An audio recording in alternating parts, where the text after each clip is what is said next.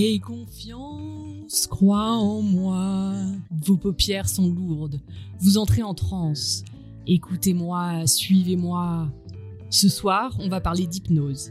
Mais si vous pensez que l'hypnose se limite au serpent K, suivez Cléora qui va vous éveiller à cette science et nous faire voyager dans l'inconscient. Installez-vous confortablement, mettez vos écouteurs sur vos oreilles, nous vous invitons au voyage. Nous sommes le mercredi 29 septembre de l'an 2021. Bienvenue dans Podcast Science.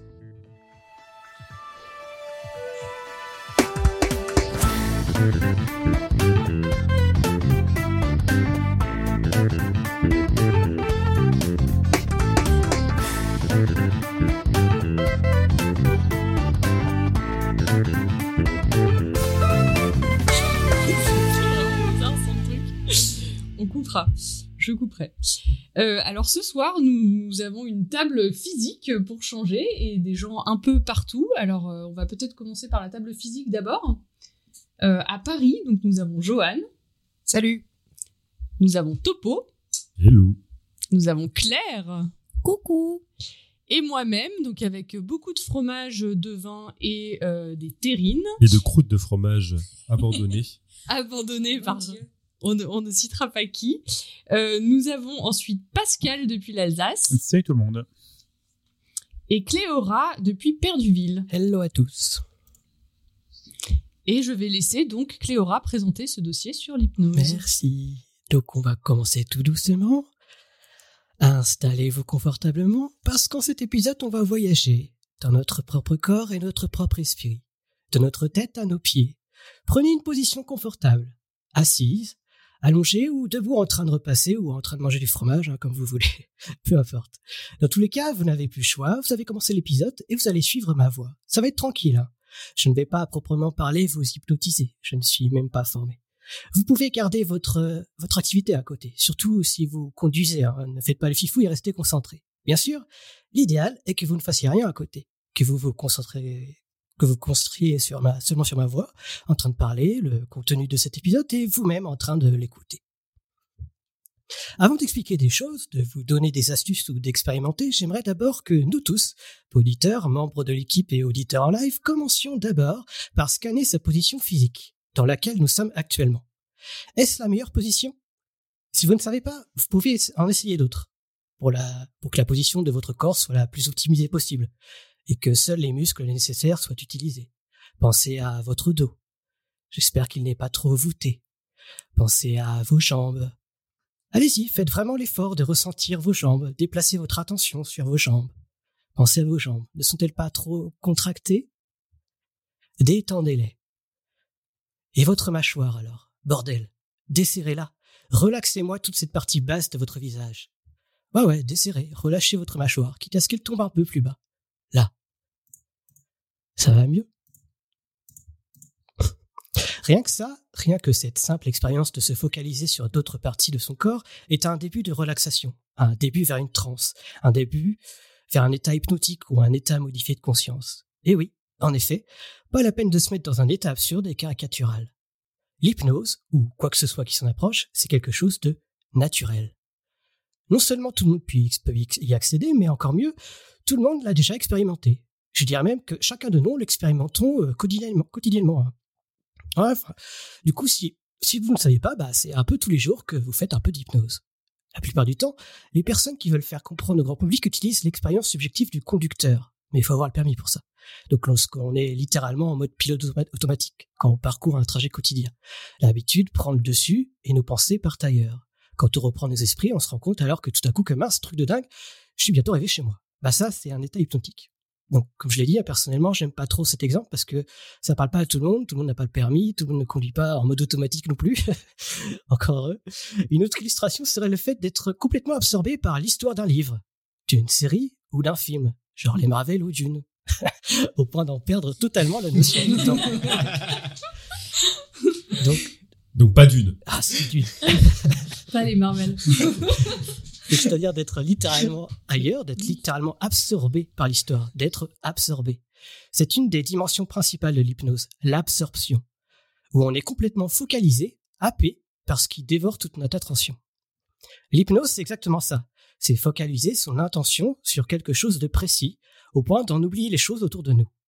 Une forte focalisation au point que, lorsqu'on reprend nos esprits, en se détachant du film, à la fin du film Dune par exemple, dans lequel on était totalement absorbé par exemple, on ressent, une certaine confusion, une certaine dissociation, du genre ah oui c'est vrai, j'étais dans une salle de cinéma avec un corps, un corps d'ailleurs qui a faim, il faudra peut-être que je pense à manger un truc après le film.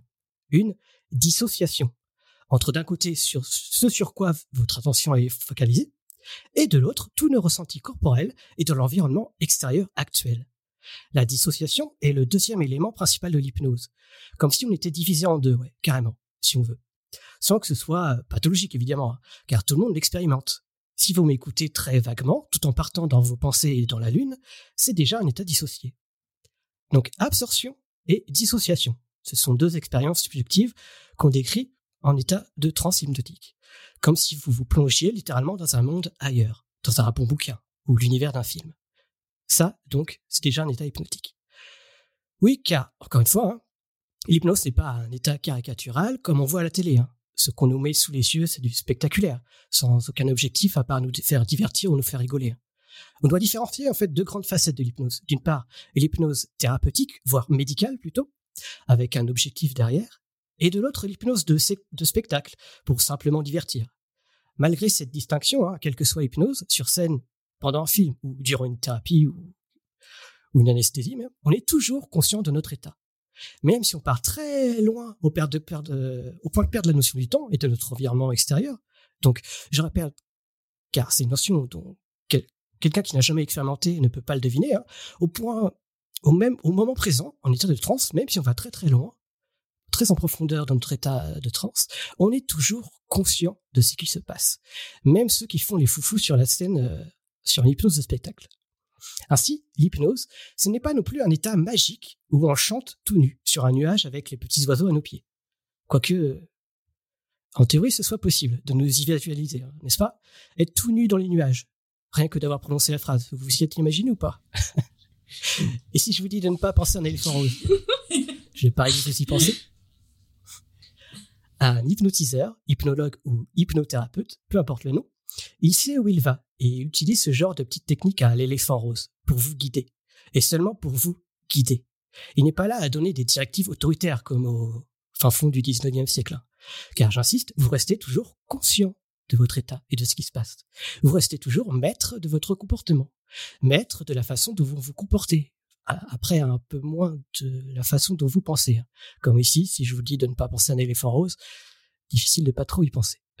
De fait, avec des jeux de langage, en utilisant euh, des phrases simples, affirmatives et au présent comme ça, on peut facilement induire, proposer ou manipuler ce que vous pensez. C'est l'idée de la troisième caractéristique de l'hypnose. Donc, après l'absorption, la dissociation, on a là ce qu'on appelle la suggestibilité, le fait de pouvoir imposer des suggestions. Donc, si vous ne deviez retenir qu'une seule chose de cette très simple illustration de vous nu dans le ciel avec euh, des éléphants roses, c'est que le cerveau et notre corps ne connaissent pas la négativité, dans le sens qu'une phrase soit négative. Si je vous dis de ne pas cligner des yeux, ne clignez pas des yeux. Pendant un court instant, vous allez y penser et conscientiser le phénomène où vos paupières se ferment normalement inconsciemment. Tous ces genres d'événements où on focalise consciemment des petites choses normalement banales ou inconscientes a tendance à nous rendre confus, tel un éléphant rose dans le ciel. Et un état de confusion, c'est déjà le début d'une induction pour entrer en hypnose. Encore une énième fois, hein, je répète, l'état hypnotique n'est pas quelque chose qui est hors du commun ou hors de portée. C'est un état dont on est très certainement déjà tous expérimentés. Du coup, si je vous fais une petite expérience pratique, là tout de suite, difficile de vous croire sur parole si vous êtes réellement en train d'expérimenter ou bien en train de simuler. Peut-être que vous-même, vous, ne savez même pas ce que c'est que le vivre et l'expérimenter. Pour les vérifier, en fait, l'idéal, serait de trouver un appareil pour objectivement le mesurer. On peut le faire en vous plaçant à tous sur la tête des petites électrodes pour enregistrer votre euh, activité cérébrale. Ce dispositif s'appelle un EEG, un électroencéphalogramme. On vous en a déjà parlé avec Eléa dans la roue libre autour du sommeil en l'épisode 448. C'est un casque d'électrodes qu'on pose sur la tête, tout bêtement. et il est notamment utile pour distinguer votre attention, votre vigilance et voir si vous dormez ou si vous êtes éveillé. Le G n'apporte que très peu au niveau de la compréhension du fonctionnement cognitif. hein. C'est juste quelque chose de surface. Il permet juste de mesurer des niveaux d'éveil en prenant en compte les remous de la surface de l'océan de neurones, en gros. Et tous ces remous électriques sont différents en fonction de si vous êtes endormi ou éveillé. En bref, le permet d'objectiver par une mesure son niveau d'éveil. C'est c'est le terme scientifique. Son niveau d'éveil, ou on l'appelle aussi son niveau de vigilance. Et ce serait utile pour savoir si vous êtes en transe hypnotique. Car oui, l'hypnose, et de manière plus générale la transe, ou les états modifiés de conscience, c'est en gros une modification consciente de son niveau d'éveil. Ce n'est ni du sommeil, ni de l'éveil, mais quelque chose de mixte entre les deux. Entre les deux, en fait. Du coup, pour bien comprendre ce qu'est l'hypnose, je dois vous parler d'éveil et de sommeil. Pour les passer en revue, je vais donc faire un petit décompte de trois, comme pour vous, hypnotiser en gros. Au bout de trois, vous allez vous sentir bien, calme et reposé.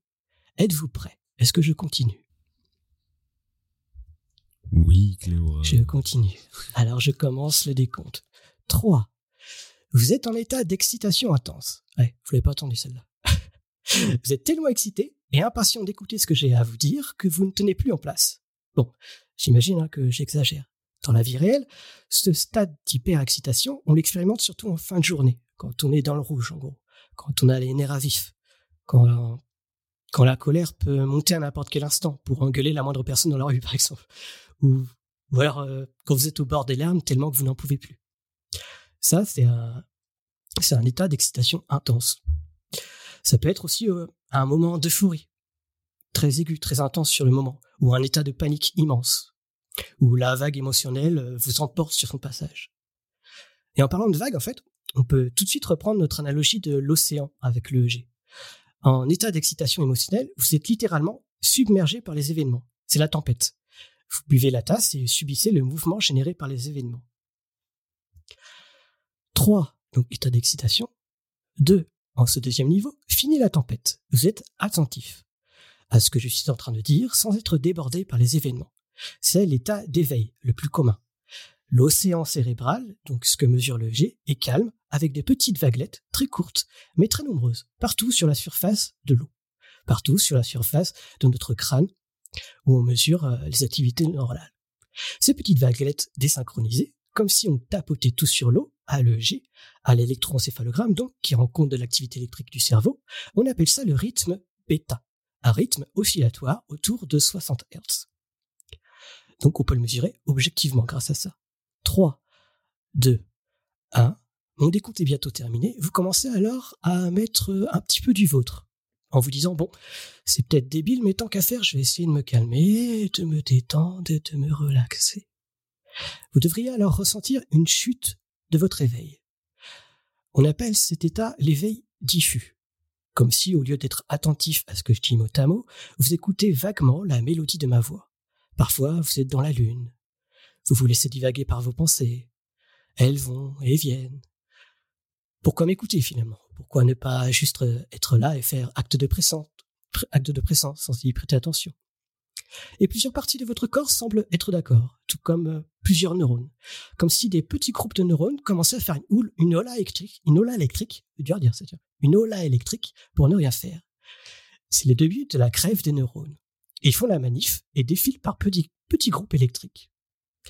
Sur notre, euh, sur notre analogie de l'océan, si on le reprend, ça se, ça se résume par des petites vagues davantage synchronisées et plus intenses, c'est-à-dire plus hautes en altitude.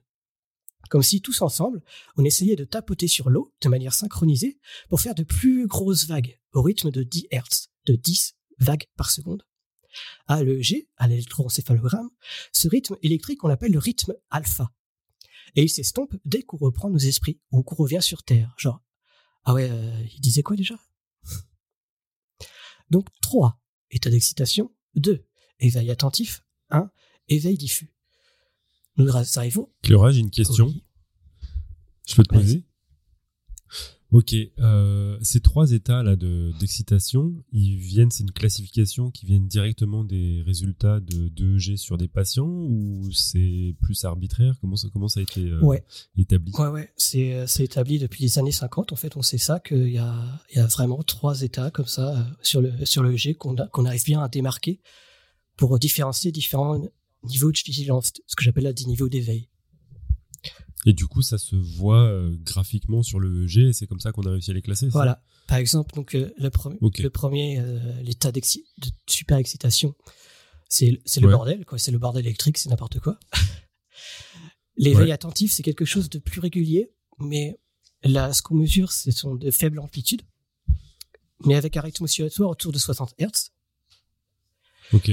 Donc en fait, on voit des, des vagues électriques de... qui seraient une activité cérébrale. Exactement. euh, Ok, d'accord. Et plus on descend donc euh, plus on vers le sommeil, plus ces vagues électriques sont grosses, en gros. Plus le rythme est lent, mais plus les vagues sont énormes. D'accord. Ok, avec euh, des, une grosse amplitude d'activité électrique. Ouais, voilà. Et on, et on a pigé pourquoi euh, il y a ces, ces variations euh, d'activité électrique ou c'est juste qu'on les décrit? Alors, on les décrit. Après, euh, il y a des théories, mais c'est pas encore expliqué euh, vraiment. Il y a plusieurs théories. Si, vous voulez, je peux, je peux en parler à la fin. Si, si tu veux vraiment. J'ai loupé ça parce que À la fin, à la fin. ouais, sur le rôle du sommeil en fait. Ça a un rôle, ça a un rôle dans le ah sommeil. ok, d'accord. Ah, je pige, ok. Euh, donc du coup, là, on va petit à petit aller vers le sommeil parce qu'on a vu les trois euh, des états d'éveil, état d'excitation, 2. éveil attentif, 1. Éveil diffus, 0. vous commencez à vous endormir. Donc en tapotant sur l'eau, on arrive tous ensemble petit à petit à se synchroniser pour faire donc de plus grosses vagues. Et par moments, euh, même si c'est pas encore ça d'ailleurs, parce que ça ne tient pas sur la durée, c'est des grosses vagues ponctuelles. C'est ce qu'on appelle un rythme θ il reste occasionnel et se mélange avec euh, d'autres rythmes. Donc ce qu'on a vu avant, rythme bêta, alpha, enfin bref. C'est comme si on avait tous du mal à se synchroniser pour faire les plus grosses vagues possibles. En fait, c'est comme un orchestre qui est en train de s'accorder. Au début, on est tous désaccordés, mais plus ça va, plus l'orchestre joue de manière synchrone une seule et belle note, une seule et belle grosse vague. Même chose durant l'en- l'endormissement, de ce qu'on observe à l'EEG. Plus ça va, plus les, vagues sont grosses. Du rythme des- donc le rythme θ devient plus accordé et synchronisé. Il s'installe au profit d'autres rythmes. Donc, donc euh, l'endormissement, c'est déjà le début du sommeil léger. C'est la fameuse phase en fait entre la phase de veille et le sommeil où vous dites en fait à votre ami en train de piquer et tu dors Et puis qui vous répond, euh, Ah, ah, ah. non non je dors pas. C'est cette fameuse cette euh, phase-là entre veille et sommeil. Où on croit être encore éveillé, mais finalement, euh, tu dors un peu quand même. Ensuite, on passe au niveau moins 1, au niveau du sommeil. Une fois endormi, nous passons donc d'un état d'éveil à un état de sommeil. Jusque-là, je vous apprends rien. Donc on passe au niveau en dessous, au niveau moins 1. Bienvenue dans les profondeurs. Après quelques minutes d'endormissement, le rythme θ de 5 grosses vagues par seconde est enfin installé sur la durée, c'est-à-dire qu'il est tout le temps là. On dort. C'est un état qui n'est pas très loin de la surface et de l'éveil. Un bruit qui nous alerte, qui nous alerte ou quelqu'un qui appelle notre prénom et ça nous réveille. Ainsi, notre cerveau ne dort pas totalement. Il est toujours réceptif à un cri, une alarme ou un appel. Quand on dort, l'activité électrique cérébrale observée par l'EEG n'est donc pas plat. Ça, c'est quelque chose que, bon, qu'il faut garder en tête aussi. Sinon, ce serait la mort cérébrale, à vrai dire. Durant le sommeil, l'océan n'est pas calme. L'océan de neurones n'est pas calme. Au contraire, ça bouge bien là-dedans. Il y a de grosses vagues synchronisées, de grosses ondes lentes. Tel l'océan qui s'échoue sur les côtes à coups de vagues synchronisées. Imaginez-vous sur la plage, détendu, reposé, assis ou allongé, en train de contempler les vagues s'échouer. Le bruit régulier des vagues est reposant, calme, à en être hypnotisé, tel de grandes et lentes inspirations et expirations qui s'amplifient au fur et à mesure que notre sommeil soit profond. Cléora, j'ai une question. Vas-y. Euh, j'ai lu un, un papier il y a pas longtemps qui disait qu'on pouvait rêver aussi pendant cette phase. Alors, est-ce que tu en sais plus ou pas? Le rêve. Parce que tu sais, parfois, quand on vient de s'endormir, on, on- on rêve un peu des choses et apparemment, euh, ouais, qui, ils se sont rendus compte qu'en fait, le, le rêve, c'était pas uniquement dans le sommeil paradoxal ou. Ouais. Est-ce que tu. Les études actuelles montrent que le rêve, on peut rêver n'importe quand en fait. On rêve majoritairement pendant le sommeil paradoxal. Ça, on croyait avant qu'on rêvait uniquement pendant le sommeil paradoxal, voilà. Ouais. Et maintenant, on sait qu'on rêve un peu tout le temps, mais majoritairement pendant le sommeil paradoxal a priori. Mais c'est vrai qu'on peut rêver n'importe quand. Ouais. Même là-dedans. Ok, d'accord. Donc une fois le sommeil léger passé, on a le dernier stade, donc bienvenue au dernier sous-sol. Au niveau moins 2, plus profond, tu meurs. C'est le sommeil profond. Enfin, plus profond, en fait, euh, plus euh, tu es dans le coma. Bon. À ce niveau-là, les vagues du rythme θ prennent euh, les amplitudes énormes, au rythme de 2 ou 3 par seconde. On l'appelle le rythme delta, du coup.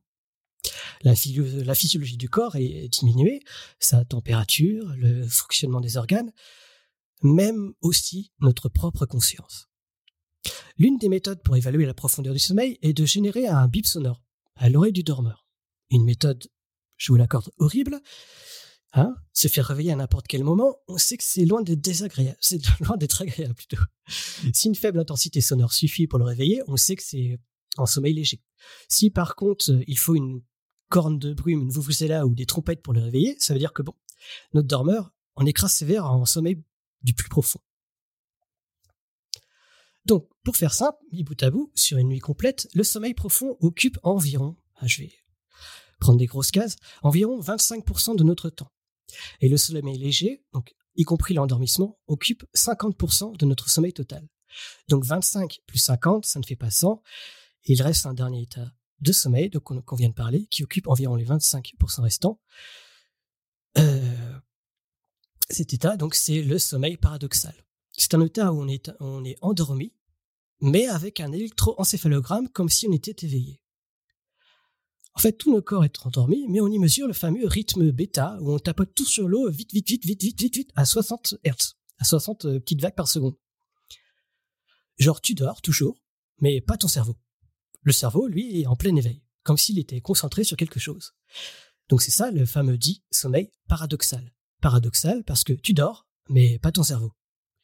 Et si vous vous réveillez à ce moment-là, la plupart du temps, c'est ça qu'on dit quand, quand, qu'on dit qu'on rêve, on est déçu en se disant mais, mais pourquoi je suis réveillé là? Je suis, je suis en plein scénario de western dans l'espace euh, pour défendre nos amis les plantes des vampires suceurs de chlorophylle? en vrai. Donc oui, c'est à ce moment-là qu'on rêve le plus souvent.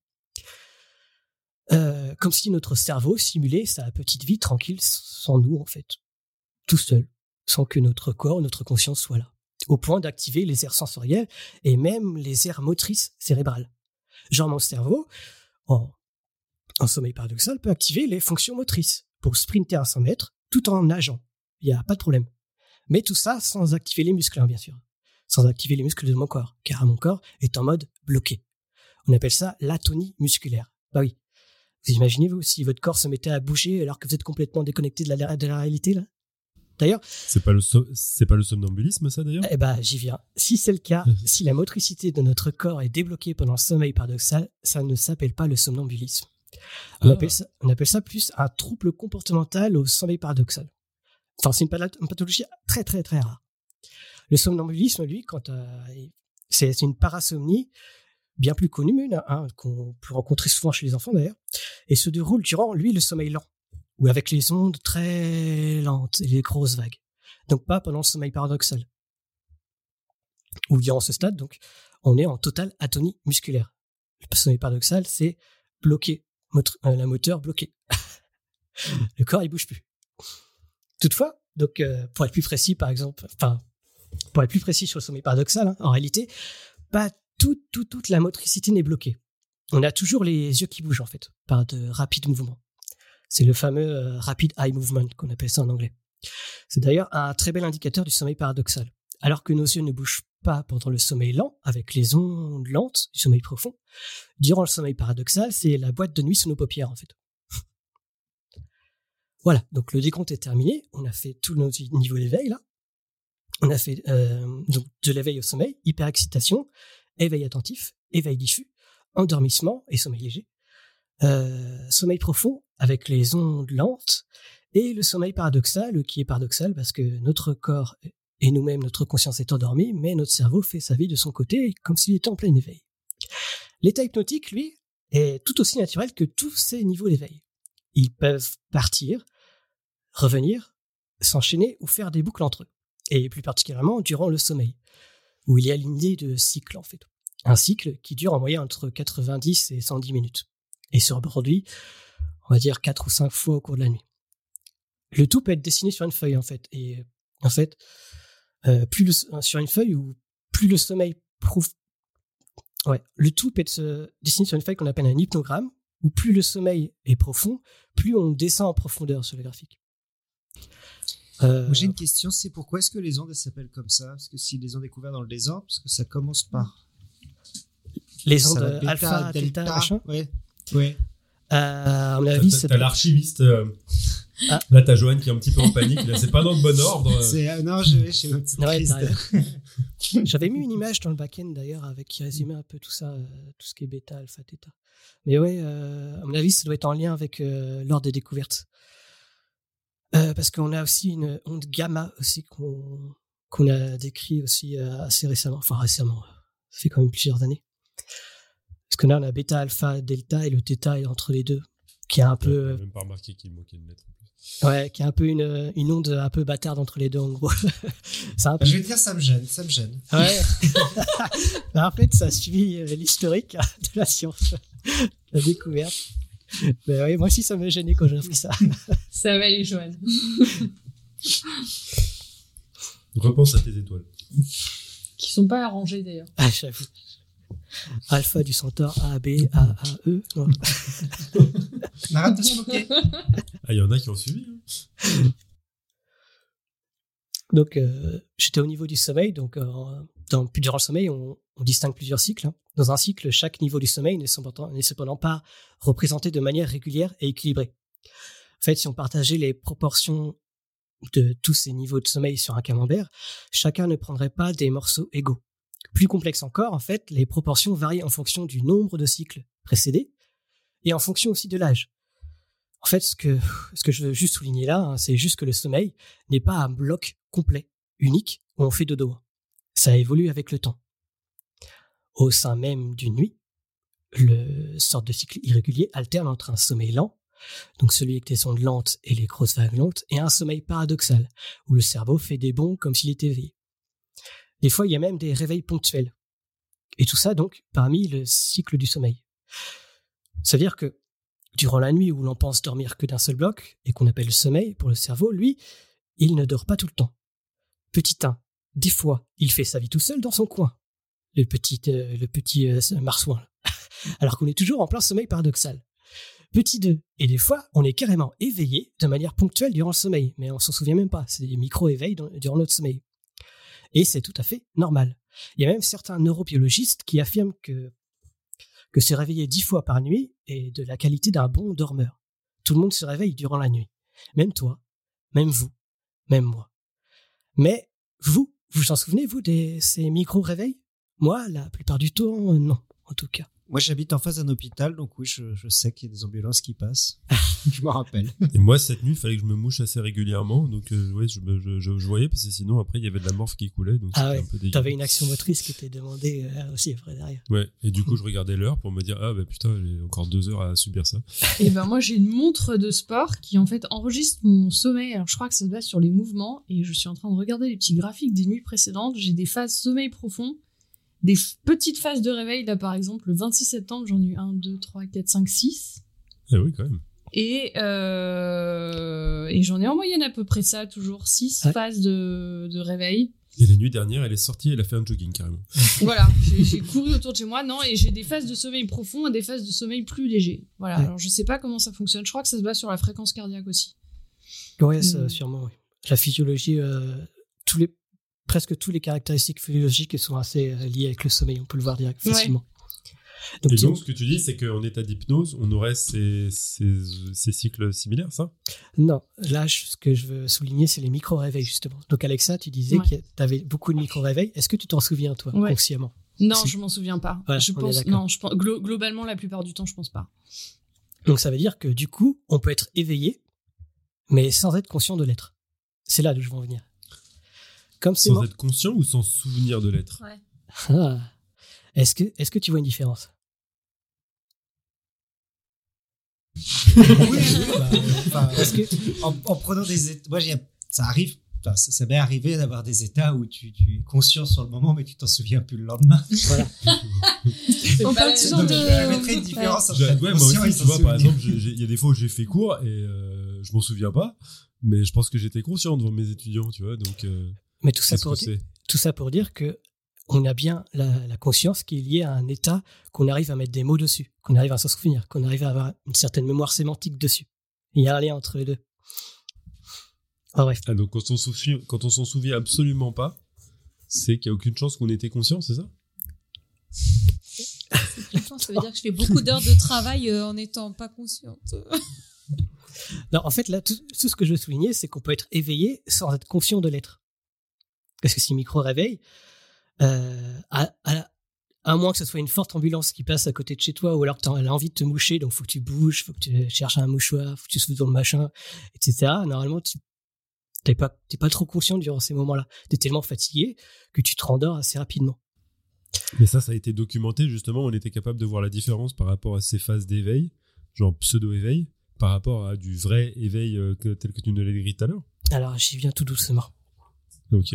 Je suis désolé, hein, te, je, je, ah, t'inquiète. Euh, je te spoil complètement tout.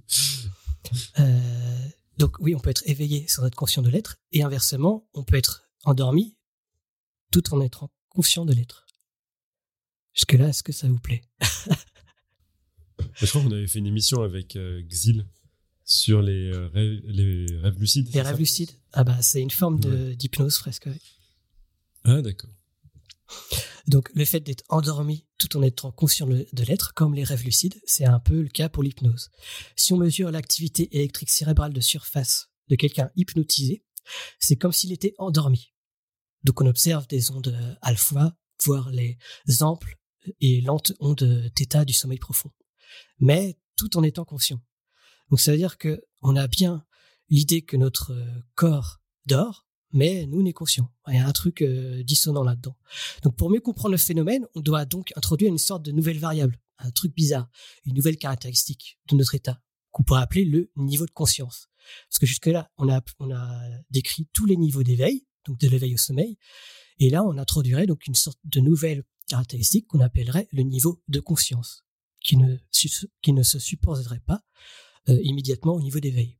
Donc si je recommence mes analogies des niveaux d'éveil, en intégrant petit à petit cette nouvelle variable, qui est le niveau de conscience, euh, alors d'abord j'insiste sur ce point parce que c'est vraiment ma transition pour vous parler d'hypnose hein, et mieux définir ce que c'est. Donc pour vous reprendre, on va reprendre toutes les analogies avec euh, l'océan. Donc ça va, hein. on va on va se détendre. Je peux juste arrêter parce qu'il y a un témoignage qui va parfaitement dedans. Il y a Juliette qui vient ranger de la chatroom et qui dit qu'elle nous écoute en s'endormant et qui du coup elle a des, des, moments de réveil pendant la nuit où elle nous entend nous et donc elle se souvient de certains passages. C'est rigolo ça. Elle dit. Ça me fait des rêves bizarres où j'ai l'impression de comprendre des concepts scientifiques. Ah, c'est en état de transe qu'on apprend beaucoup de choses. Hein. quand, on apprend beaucoup de choses surréalistes, qu'on associe des trucs assez bizarres, et se dit, ah, en fait, c'est tout simple. Donc là, je vais juste recommencer nos analogies depuis le début pour reprendre tout depuis le début, euh, mais en intégrant petit à petit le, le la, nouvelle caractéristique, ce que, que j'appelle le niveau de conscience. Donc petit à petit, euh, donc imaginez la scène, détendez-vous, et imaginez une étendue d'eau illimitée. C'est l'océan. Vous voyez la surface de l'eau du dessus, comme si vous étiez en vision d'hélicoptère. Du ciel, vous observez cet océan qui représente bah, à vous-même en fait, votre état actuel, qu'il soit neuronal ou émotionnel. Peu importe. C'est une représentation de votre état interne. De là-haut, en hélicoptère, vous êtes l'observateur extérieur de vous-même. Par analogie, c'est l'EEG, l'électroencéphalogramme, qui scanne la surface de l'océan neuronal. Un océan de micro-vaguelettes chaotiques, c'est que vous êtes en état d'éveil, un océan faisant de grosses vagues synchronisées, c'est que vous êtes en état de sommeil lent. Ça, c'est pour mesurer de l'extérieur. La première analogie avec le EG donc. Mais si l'océan vous représente vous, votre propre état interne, vous n'êtes pas un hélicoptère extérieur au phénomène donc. Vous êtes l'océan lui-même. Vous baignez dedans. Une deuxième analogie pour représenter les niveaux d'éveil donc est l'analogie des profondeurs, du baigneur que vous êtes parmi l'océan. Vous n'êtes plus un hélicoptère extérieur, vous êtes cette fois-ci un baigneur. À la surface de l'océan, vous êtes éveillé, et plus vous coulez, plus vous vous endormez en profondeur. Le sommeil profond serait alors bas aux profondeurs de l'océan. Jusque-là, ça va l'analogie? Hmm. Ouais. Oui. Et ensuite, on va une dernière fois compléter cette analogie en rajoutant la nouvelle dimension, la nouvelle variable pour vous faire comprendre ce que j'appelle le niveau de conscience et en quoi elle est différente du niveau d'éveil. Donc, en plus du niveau d'éveil qu'on a détaillé jusque-là, j'y ajoute cette nouvelle variable. Cette nouvelle dimension à prendre en compte, c'est si nous, en tant que plongeurs, avons notre lampe frontale allumée. Plus notre lampe frontale éclaire l'océan, plus nous sommes conscients de ce qui se passe devant. Autrement dit, ce qui est éclairé, ce qui est éclairé, est ce dont on est conscient. Et tout ce qui n'est pas éclairé est ce, dont, on est inconscient. Comme les phares d'une voiture en pleine nuit, si vous voulez. On ne voit que devant soi. Le reste, on n'en a aucune idée. Pour quitter l'analogie maintenant et translater ça dans le monde réel, avoir un niveau de conscience nul, c'est-à-dire de zéro, on n'a aucune conscience, être totalement inconscient, c'est-à-dire que la lampe frontale est éteinte. Ça équivaut au sommeil profond.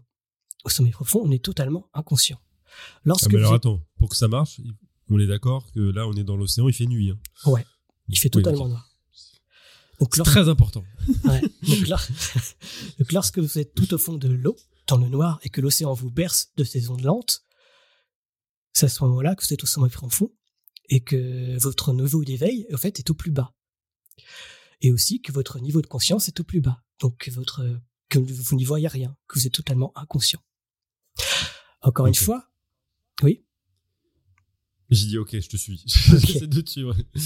Encore une fois, même à un niveau de conscience et à un niveau d'éveil au plus bas, les signaux cérébraux ne sont toutefois pas plats. Hein. Sinon, c'est la mort cérébrale. Au repos, le cerveau est toujours actif, même au plus bas et au, sommeil le plus profond possible. Et même davantage dans certaines régions cérébrales par rapport à si on était actif même. En gros, ce que je veux dire, c'est que comme si c'est comme si on éteignait votre la télévision en fait. Le bouton veille de votre écran s'allume.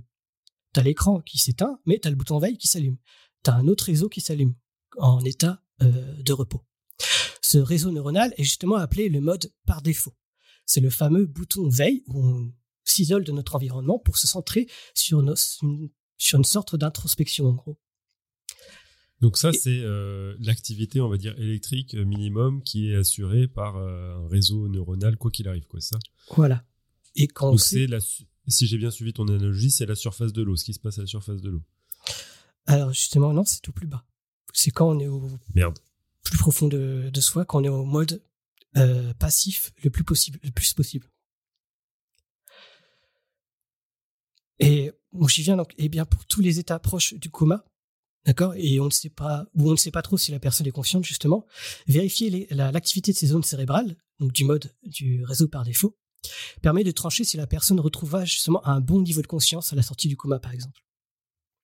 Donc c'est vraiment un, mode qui est par défaut, qui est même au niveau du coma le, plus profond.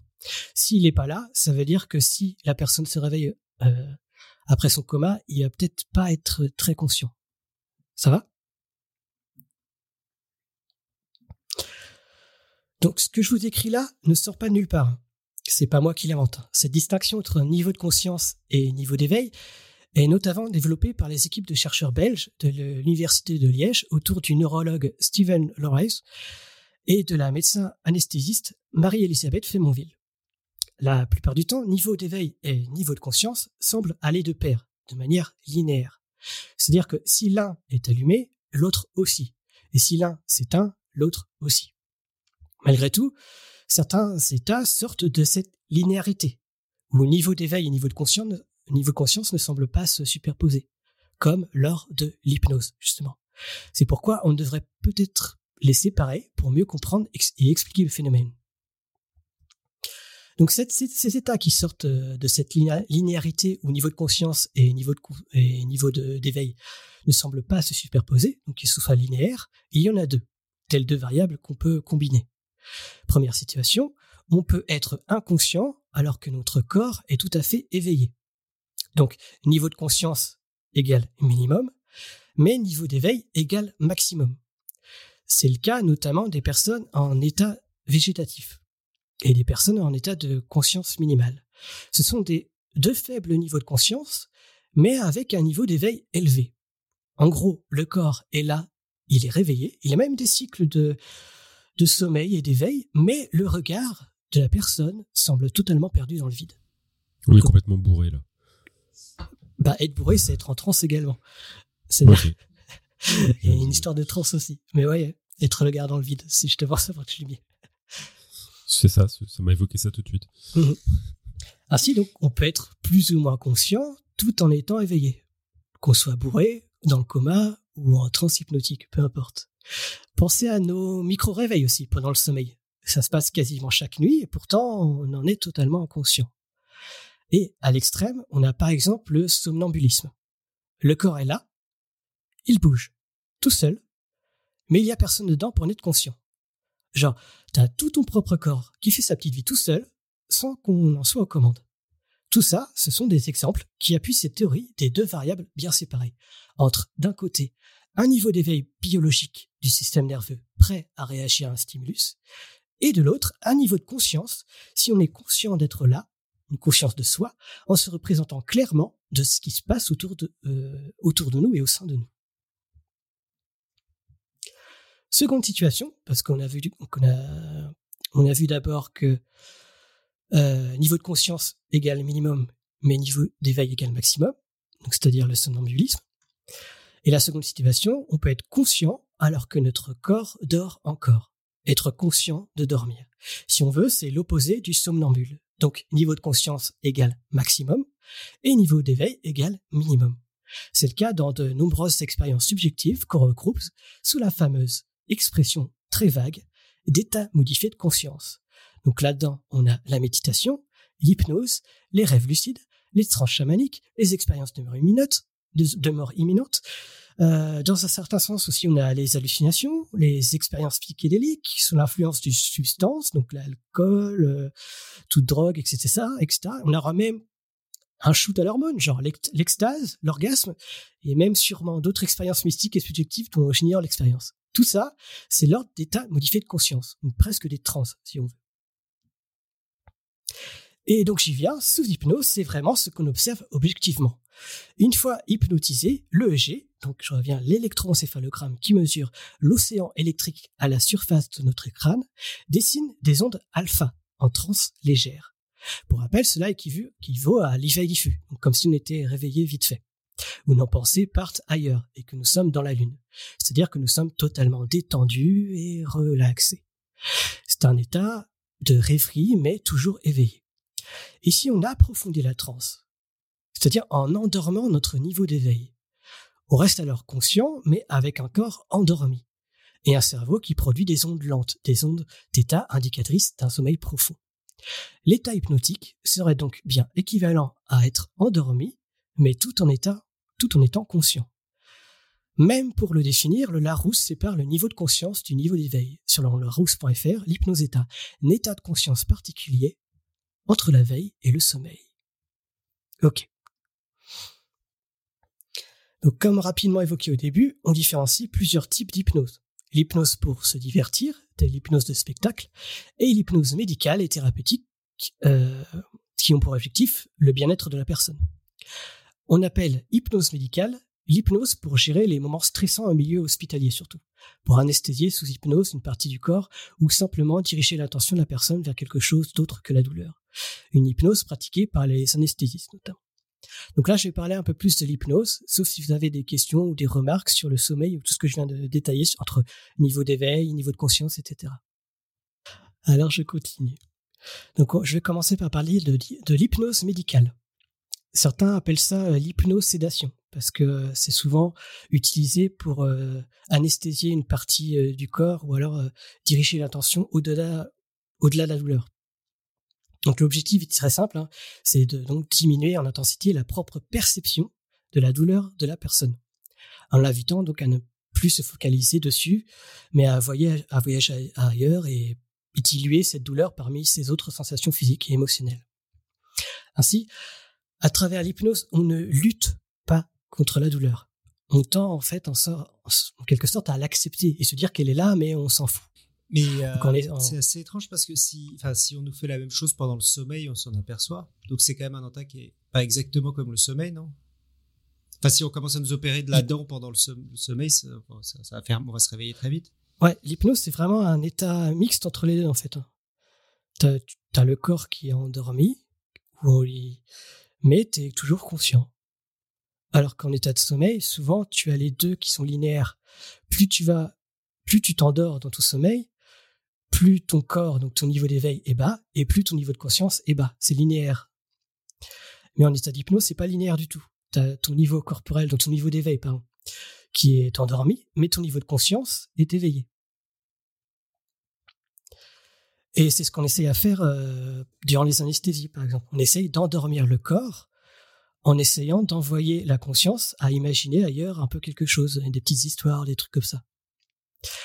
Donc en gros, si on résume très grossièrement et de manière très vulgarisée, la, la hypnose, c'est pas lutter contre la douleur, c'est l'accepter et se dire qu'elle est là, mais on s'en fout, on va penser à autre chose. Donc en énonçant ça comme ça, on pourrait se dire bon, euh, c'est facile à dire, mais difficile à faire. Hein. Et pourtant, c'est vraiment le principe. Hein. L'hypnothérapeute invite la personne à se perdre dans son imaginaire, vers un endroit où il se sent en sécurité pour contrer l'anxiété, contrer la douleur, la perception de la douleur plutôt. On peut ainsi inviter la personne à se projeter dans le futur, par exemple. Que fera-t-elle une fois la chirurgie passée? Que fera-t-elle une fois la douleur diminuée? Ça permet aussi de rompre face au fatalisme d'une douleur insoutenable et proposer l'espoir qu'on puisse la surpasser.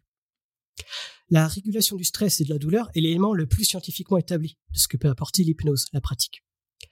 Grâce à elle, on peut tout à fait diminuer une douleur au point qu'elle soit perdue au milieu d'autres sensations, quitte même à l'oublier si on est complètement absorbé par un film, par exemple, par un Dune, par un Marvel, par une histoire, ou par une imagination comptée par un hypnothérapeute. Mais comment on fait pour euh, justement diminuer la douleur de voir le film Dune? C'est ça qu'on qu'on dit pas. Ah T'as vraiment eu de la douleur en regardant Dieu Non, je, troll. C'est quand même une belle histoire. Moi, j'ai ressenti une douleur quand même à la fin. C'est à la fin du dîner, je me suis dit, ah, c'est déjà fini. j'ai ressenti juste ces douleurs-là.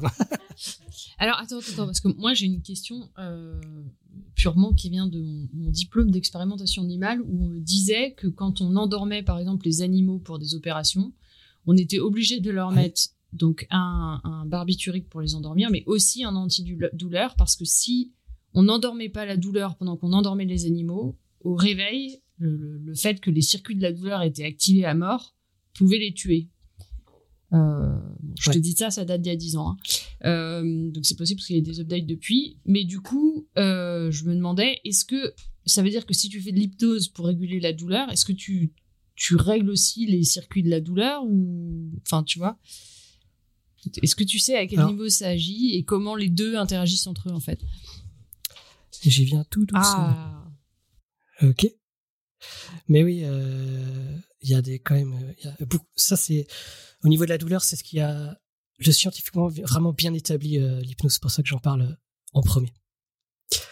Euh, et même à l'inverse, au lieu de diminuer ou de supprimer la douleur, on peut même l'accentuer, voire même en créer une imaginaire en fait, telle une hallucination que l'hypnose puisse créer ou atténuer une douleur, donc même chronique. Hein. C'est aujourd'hui donc comme je dis, très solide et difficile à remettre en question. D'accord. Et du coup, comment, comment on, juste on mesure cette euh, douleur? C'est quoi le, le protocole qui permet de mesurer la douleur des patients qu'on hypnose, qu'on hypnotise, parce que ça veut rien dire sinon. Alors, soit on demande, soit on demande tout bêtement aux patients sur une échelle de 0 à 10 ou un truc comme ça, quoi. Il y a des échelles qui existent. Hein. Soit on le fout euh, dans un IRM et on regarde les réseaux neuronaux de la douleur. Et, on, et ce qu'on remarque vraiment, c'est qu'il y a une baisse d'intensité de tous les réseaux, de tous les, pardon, toutes les aires cérébrales qui participent au réseau de la douleur. Ouais, ouais, ok. Euh, donc au niveau subjectif, ce que rapportent les personnes hypnotisées, justement, au niveau neuronal, c'est quelque chose déjà de bien établi. Au niveau neuronal aussi, donc comme j'ai dit, euh, même avec une imagerie cérébrale toute bête, hein, donc euh, on sait par exemple, moi je vais citer juste une une euh, j'ai pas voulu j'ai pas voulu citer euh, aujourd'hui de neuropsychologie des aires motrices ou des aires des aires cérébrales mais par exemple euh, tous les réseaux de la douleur est éteint dont le cortex singulaire antérieur qui a qui est totalement carrément déconnecté en fait de tout ce réseau. Alors que normalement c'est un des un des piliers du réseau de la douleur. Et donc on a c'était au niveau de la science, donc on a des données solides au niveau subjectif, donc au niveau neuronal avec les cérébral, mais aussi au niveau physiologique, où en état de transe, c'est le système nerveux parasympathique qui est dominant. Donc c'est la partie du système nerveux qui apaise le corps, avec par exemple une baisse du rythme respiratoire et du rythme cardiaque ou une plus forte salivation et on a tendance à davantage déglutir. Ainsi, si vous vous doutiez encore que l'hypnose ne soit qu'une illusion ou la simple imagerie mentale, de la simple pensée ou de l'imagination, et eh bah ben, détrompez-vous. Sous hypnose, on ne pense pas seulement à les situations, on les vit davantage carrément, au plus profond de notre corps. Ça fait un certain temps qu'on le sait, hein, que l'hypnose est bien un état de conscience unique et indépendant. Depuis plus d'un siècle, à vrai dire, depuis les travaux, des travaux même de l'époque de Pierre Janet, hein, avant le, pendant le 19e siècle, Aujourd'hui, donc, on objective bien donc tout ça, un réseau neuronal, des expressions physiologiques et une expérience subjective bien à part du sommeil et de l'éveil. L'hypnose, c'est bien quelque chose de différent. Donc ainsi, euh, on sait que l'hypnose a bien et bien un effet positif sur les douleurs aiguës, chroniques, et même les troubles de l'humeur, donc euh, stress, anxiété, dépression, etc. Et pas qu'un peu, hein. jusqu'à 70%, 79% d'amélioration pour euh, l'anxiété par exemple. Donc de plus, dans le cadre d'anesthésie, l'hypnose permet de réduire la quantité de médicaments ingérés. Donc je dis bien que ça réduit la quantité de médicaments ingérés. C'est-à-dire qu'il y a toujours les médicaments qui sont là quand même. Mais encore, les risques liés à l'hypnose sont très limités, car non invasifs et sans effet secondaire. En bref, une simple formation sur les mots et suggestions à dire dans une relation avec un patient, durant une relation thérapeutique comme on dit, est bénéfique. Mais parce que là, on se concentre sur les aspects positifs hypnose, hein. mais, mais, mais, ce n'est pas une méthode miracle non plus. Hein. Une hypnose ne guérit pas. L'hypnose ne guérit pas. Elle permet de diminuer la quantité de médicaments ou de modifier la perception de la douleur, mais jamais l'hypnose ne guérit. L'hypnose accompagne. Et c'est tout. En tout cas, à l'heure actuelle, des données scientifiques sur l'intérêt de la pratique. Alors, quand on parle d'hypnothérapie, moi, perso, ça m'embête. Car qui dit thérapie dit soin, ou l'idée de vouloir guérir en fait. C'est pourquoi les institutions les plus prudentes, au lieu de parler d'hypnothérapie, préfèrent parler d'hypnose d'accompagnement.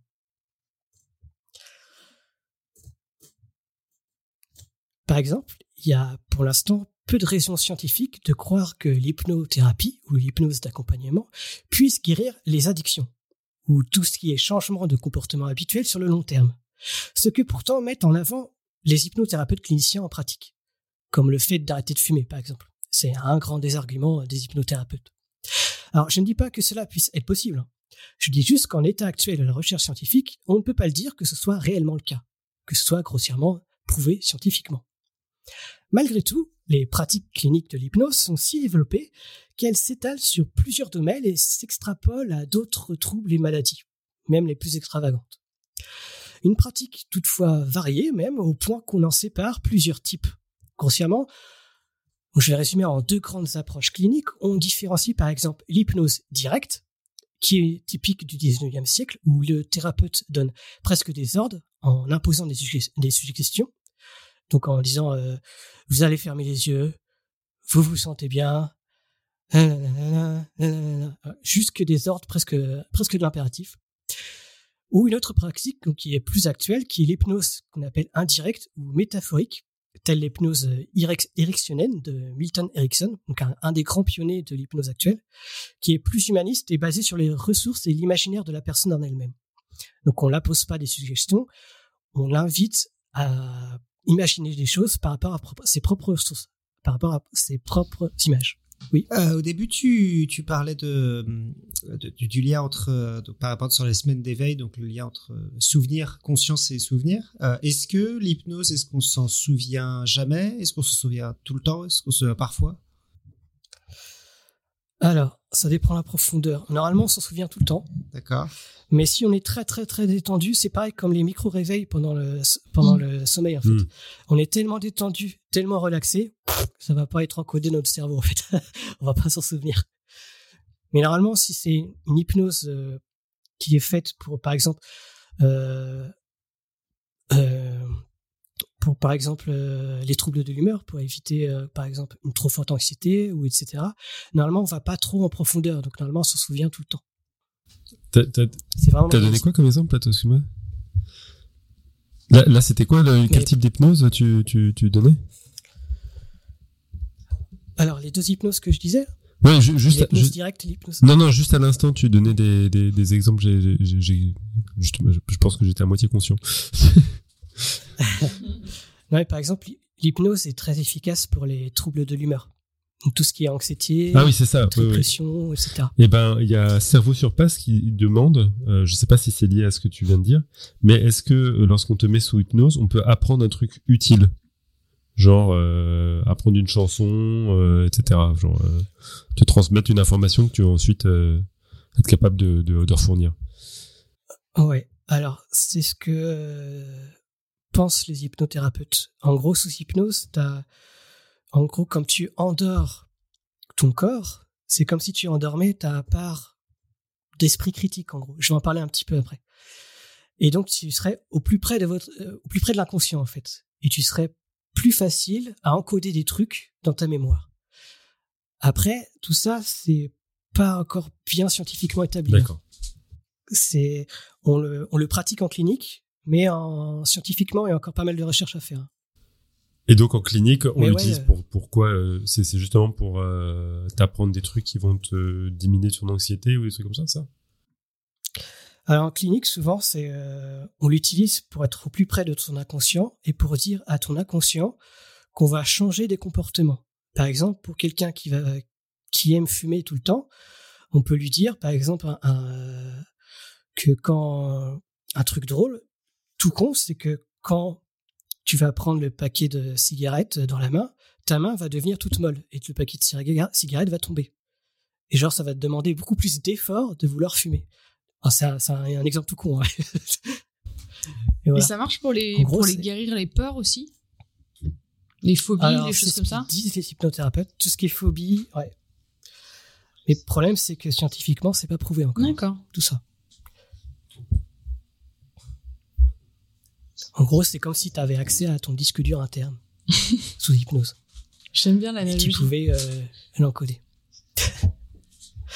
Euh, alors, du coup, comme c'est pas très scientifiquement établi tout ça, sauf donc euh, j'insiste hein, pour les troubles de l'humeur et tout ce qui est douleur et douleur chronique et anesthésie tout ça, ça ça marche super bien. Pourquoi on en parle de plus en plus de l'hypnose si elle ne sert qu'aux troubles de l'humeur et tout ça, ce qui est déjà très bien. hein, je le répète, hein, pour que l'hypnose provoque. En fait, on s'intéresse de plus en plus à l'hypnose parce que l'hypnose provoque une transe. C'est-à-dire que même si l'hypnothérapeute, au bout du compte, euh, par exemple, guérir cette addiction ou ces phobies, ça ne marche pas, durant la séance, tu ressens quand même quelque chose. Tu es en transe. Donc, il a pas, il a pas, c'est pas que du vent, tu ressens quelque chose. Donc, tu ressens une transe et un état modifié de conscience. Donc, au-delà des effets bénéfiques que peuvent apporter la pratique, elle peut être finalement également, tout simplement être ludique. Juste pour l'expérience, en gros. Bah oui. En fait, si on veut expérimenter un, un état de transe, perso, hein, quitte à choisir, entre l'alcool, la drogue ou autre substance, je préfère l'hypnose personnellement. D'autant plus que c'est un état rencontré quotidiennement, hein, qu'on- un état naturellement qu'on a déjà tous euh, expérimenté et qu'on peut carrément soi-même tout seul l'enclencher. On appelle ça d'ailleurs l'auto-hypnose. Et certaines commu- communautés euh, plus jeunes, donc ce que Joanne m'a partagé, ils appellent ça aussi le shifting. Donc c'est à toi si tu veux en parler. Euh, bah oui, en fait, j'ai découvert ça dans euh, c'est un des podcasts des, des Pieds sur Terre de cette semaine, je crois. Très bonne émission de France Culture que je vous encourage à écouter. Et euh, donc ils interviewaient des, des ados shifteuses et qui euh, donc c'est euh, une communauté de plutôt de femmes. Euh, Enfin, je, je crois. sur TikTok principalement et qui se donne des conseils en fait pour arriver à, à, se transporter dans des, une, ce qu'ils appellent une réalité désirée. Très souvent du Harry Potter, euh, mais pas que, mais souvent du Harry Potter. Donc, euh, vivre une aventure avec Harry Potter. Il y en a une qui raconte qu'elle a vécu un match de Quidditch, etc. Et du coup, bah, j'étais un peu intrigué parce qu'en fait, les techniques me faisaient un peu penser à de la à de ce que d'autres personnes m'avaient parlé d'auto-hypnose. Et donc, bah, je voulais te poser la question, effectivement, est-ce que c'est de, de l'auto-hypnose? Eh bah, pour moi, c'est exactement de l'auto-hypnose. Je me suis renseigné justement parce que je connaissais pas du tout, du coup. Et c'est vraiment. Euh, c'est qui le jeune ici? C'est curieux. je vois ça, t'es plus jeune que moi. Non, mais c'est vraiment, c'est vraiment curieux parce que c'est comme si les adolescents découvraient quelque chose qui paraissait un peu à la limite, euh, presque dangereux, alors que c'est l'auto-hypnose, quelque chose qu'on rencontre, euh, un état qu'on rencontre tous les jours en fait. Je trouve ça super intéressant. Ouais. Euh, enfin, donc du coup, il dit qu'il est jeune, mais il l'écoutait sur France Culture, donc ça, faut se calmer. c'est vrai. Pour terminer, si ça vous va, je, je sais pas, je suis à combien de temps? Ah oui, une heure, ça va. Pour terminer, j'aimerais alors vous inviter à suivre une petite séance d'hypnose. Ou en tout cas, je vais essayer parce que je suis pas formé non plus à ça. Enfin, et en tout cas aussi pour vous faire ressentir les étapes que les praticiens théorisent, les praticiens cliniciens pour que vous puissiez reproduire peut-être cela euh, vous-même, tout seul, en auto-hypnose donc. Car oui, même si souvent un hypnotiseur ou un hypnothérapeute ou un hypnologue, peu importe comment on l'appelle, on s'en fout, est toujours bon pour vous accompagner, c'est toujours vous et seulement vous et vous-même qui acceptez de partir en transe. On se laisse volontairement partir en transe. Et n'oubliez pas, quel que soit le niveau de profondeur de votre transe, vous êtes toujours conscient de votre présence. Si ce n'est pas le cas, c'est que vous êtes en train de vous endormir, tout simplement. Ok, donc en gros, euh, quand on dit qu'on résiste à l'hypnose, c'est euh, c'est tout à fait possible. Et il y a, y a, des trucs et astuces où c'est vraiment quelque chose que instinctivement on sait faire pour justement euh, éviter de rentrer en transe? Alors, je viens. Il y a plusieurs, il y a plusieurs types. En fait, il y a pour entrer en transe, on, a, on appelle ça des inductions. D'accord. Il y a des petites, des sortes de petits rituels ou des petits inducteurs en gros. Mais j'y viens, ouais. Mais c'est vrai que certaines personnes se disent pas hypnotisables, alors que normalement toute personne est hypnotisable. C'est juste la façon de faire qui change. Par exemple, des personnes aimeront bien que ce soit très directif. Comme je disais, une, une sorte d'hypnose directe, genre euh, presque un impératif. Vous vous sentez détendu. Je tiens. vous allez fermer les yeux. Johan a fait un, signe de claquage de fouet, donc pour lui euh, très directif. C'est l'événement du BDSM.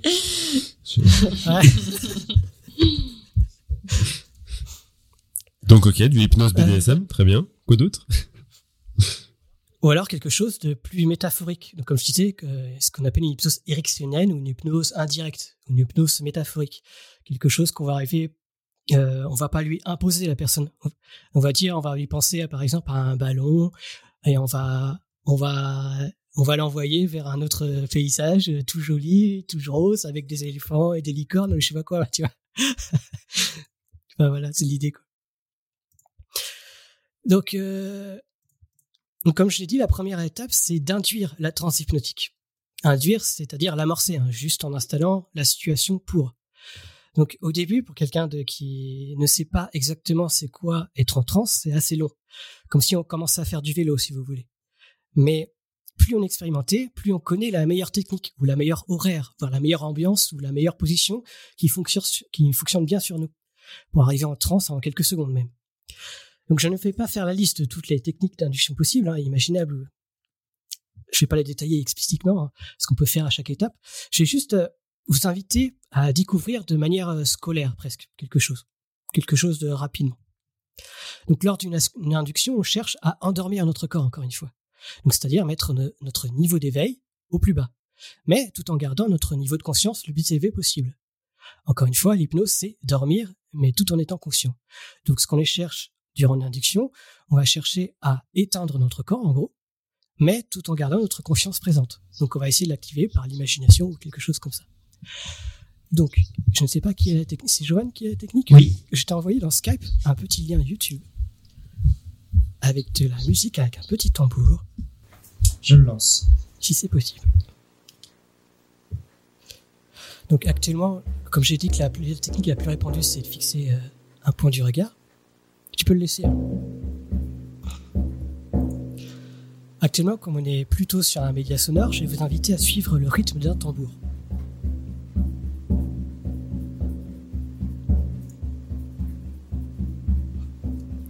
Donc nous allons suivre un décompte de 10 pour descendre de 10 à 0.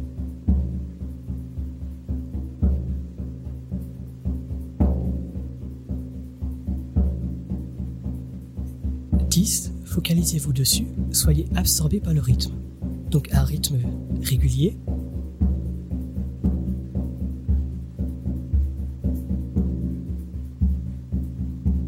Rien de très intéressant, mais il est là, à faire vibrer vos tympans. Peut varier, on pourrait dire presque même, comme j'ai dit, c'est chiant.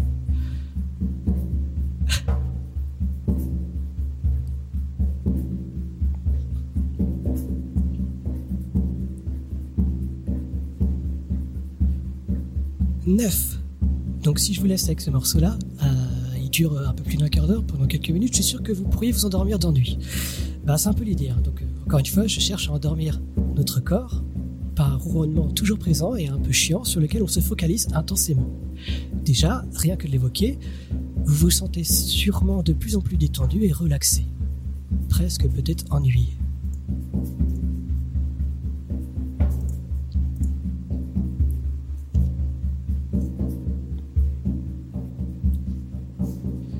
8. Le plus dur finalement, c'est de ne pas s'endormir et de rester conscient.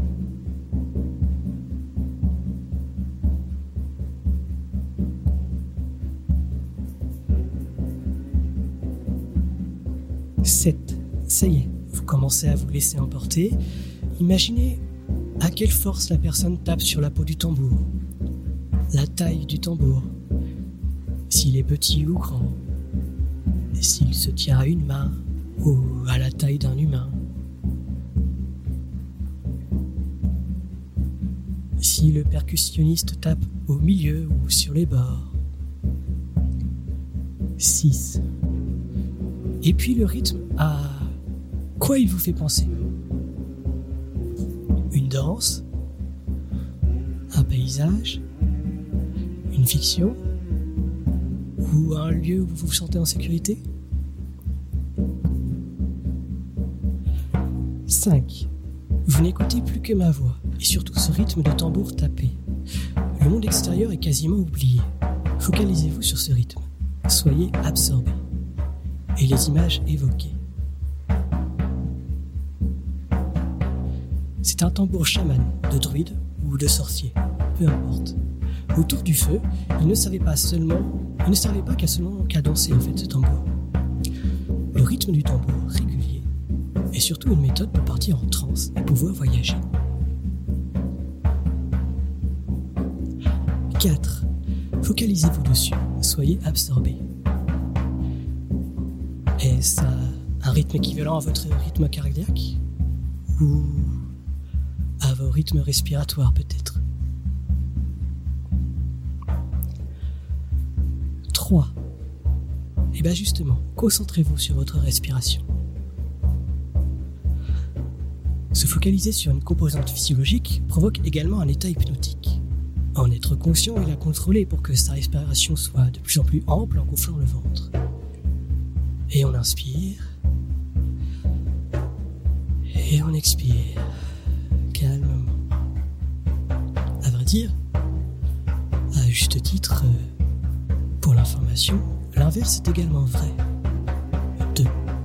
on pourrait intuire un état de transe en augmentant consciemment ou exagérément son rythme de respiration, et même carrément sans respirer du tout. En effet, faire de l'apnée serait aussi équivalent à un état modifié de conscience. 1. Vous voici déjà profondément ancré dans un état de transe bientôt entré. Il y a des images, des sensations, des spasmes ou des pensées qui s'impose, que vous aimeriez, peut-être que vous aimeriez ignorer d'ailleurs. Tout cela, laissez-les juste défiler, le long d'une rivière, au gré du vent, ou à un clic d'une diapo, comme vous voulez. Ne cherchez pas à les repousser. juste acquiescer, puis laisser défiler.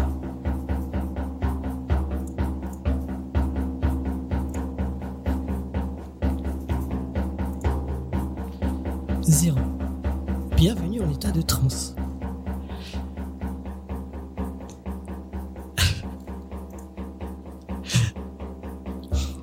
Joanne, tu peux arrêter le temps si tu veux. Moi, je pense que Joanne, il est rentré en état de pas chaud, Je veux pas capter.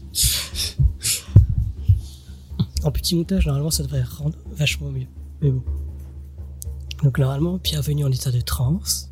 Et en état de transe, ce n'est pas quelque chose de caricatural, comme je l'ai dit au début de dossier. Quand on y est, c'est... quand, on y est, c'est rarement spectaculaire, en fait. Seulement... En fait, quand on y est, on ne se rend pas compte qu'on est en transe ou en état motivé de confiance. C'est seulement une fois l'expérience terminée qu'on se rend compte du chemin expérimenté. Jusque-là, donc, toute l'induction et jusqu'à venir à un état de transe, euh, la science a des données. Ce n'est qu'ensuite qu'il devient plus difficile d'objectiver, car tout est question d'expérience subjective. Une fois cette phase d'induction terminée, comment être certain d'expérimenter subjectivement un état modifié de conscience, un état de transe? Déjà, si vous vous focalisez à être détendu et relaxé, il n'y a, pas de mal à passer un temps à penser à soi-même, hein. passer du temps pour, pour soi, être détendu et relaxé. Si vous voulez vraiment des signes d'être en état de transe, des indices, il y en aurait plusieurs qui pourraient vous l'indiquer. Personnellement, si je prends mon exemple, physiologiquement, déjà, je déglutis beaucoup plus en état de transe. Mon corps est relâché et j'ai les yeux qui bougent tout seuls en mode mouvement rapide comme en sommeil paradoxal. Ma respiration aussi peut éventuellement s'accélérer, faisant sa vie tout seul de son côté. Donc, comme je disais, comme l'expérience d'une transe est totalement subjective, chacun ressentira chaque chose à sa façon, en fonction aussi de ce qu'il imagine, de ce qu'est être en transe, justement. La plupart du temps, c'est comme si on ressentait le monde différemment, peut-être de manière plus objective, ou peut-être trop objective d'ailleurs, au point que notre corps nous semble étranger. On parle alors de dépersonnalisation. Que notre corps soit étranger. On appelle ça la dépersonnalisation. Ou alors même que la réalité tout entière, ce qui nous entoure, nous semble irréel et étranger. On parle alors de déréalisation. Si tout, ce que je viens d'évoquer ne vous parle pas, ne vous convainc pas, comparez cet état hypnotique à celui de l'endormissement. Quand on s'endort, on est dans le brouillard, avec un corps assoupi, mais une conscience toujours là, un peu allumée vaguement, euh, au point que ça donne des sensations bizarres, comme le fait d'avoir l'impression de tomber dans le vide, de tomber du lit, ou tomber des escaliers. Je sais pas si dans l'équipe vous avez déjà expérimenté ça. Oui. Ah oui, euh, quand tu, oui, oui, quand, mais même euh, juste quand t'es couché dans le lit et que t'as vraiment l'impression de basculer, quoi. C'est ça que tu veux dire, ouais. Ça marche surtout quand on a bu. C'est tu rapportes beaucoup de choses à l'état de sobriété, je trouve, ce soir, mais c'est moins violent quand on a bu, je trouve. Bah, bizarrement. Ah bon? Ouais. Ah, moi, ça tangue, mais de folie. Ouais, ça tangue, mais c'est pas le même. Euh... tu sais, c'est pas la même sensation où quand t'as vraiment l'impression de, de, tomber et que tu te retiens et en fait t'es juste dans le lit. Quand ah t'es bah bourré, ça, tangue. Moi, quand je suis bourré, ça, ça, ça, et ça s'arrête pas. non, mais tu tombes pas dans le vide comme quand tu tombes dans le vide. c'est euh, au bout d'un moment, ça s'arrête, quoi. Mais ça t'arrive jamais quand tu dors d'avoir l'impression que tu tombes par-dessus un truc. Et donner un grand coup de pied. C'est ça, c'est beaucoup, c'est pas genre un truc comme ça, c'est genre, un truc très violent. Genre comme si tu tombes poussé dans le vide, en fait. Ah non, moi, c'est une sorte de balancement. Euh, ça, quand t'es bourré, oui. Non, mais, non. non, quand je m'endors, bah arrêtez. Pas tout le temps bourré. Mais si, du coup, on voit très bien la sensation de tomber dans le vide. Bon, bah, j'ai pas eu le truc que vous dites. Moi non plus. T'as jamais donné un grand coup de pied à ton, ton, partenaire de lit euh ah, ça, Mais d'ailleurs, je me demande si c'est pas. Euh, c'est ce à quoi il faut référence dans le, le film de Nolan, la Inception, là. Ils font tomber les gens pour les. Oui. Et je crois que c'est à, ça, c'est à ce type de d'événement qu'il faut référence. Ah ouais. Bah justement, la sensation de tomber, en fait, on l'explique pour l'instant théoriquement que c'est quand le ce qu'on ce qu'on a vu niveau d'éveil et niveau de conscience sont déséquilibrés trop déséquilibré. Au point qu'il euh, y a un réflexe de survie que tu travailles en sursaut, en gros.